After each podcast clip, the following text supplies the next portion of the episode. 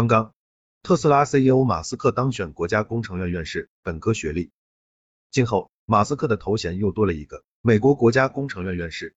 今天早些时候，美国国家工程院网站增补院士名单。据悉，此次共有一百一十一名院士及二十二名外籍院士入选，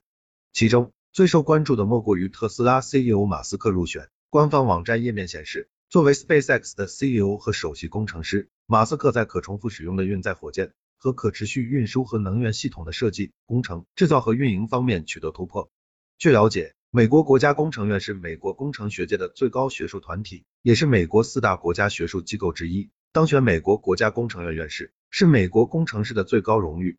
尽管马斯克已经是特斯拉、SpaceX、Relink 等多个前沿领域创新公司的掌舵者以及全球首富，但能入选美国国家工程院院士依然令人感叹。公开资料显示。埃隆·马斯克本科毕业于宾夕法尼亚大学，获经济学和物理学双学位。二零二一年十月二十六日，据美国福布斯杂志称，得益于特斯拉股价大涨，特斯拉 CEO 埃隆·马斯克的财富跃升至近三千亿美元，成为了福布斯统计史上最富有的人。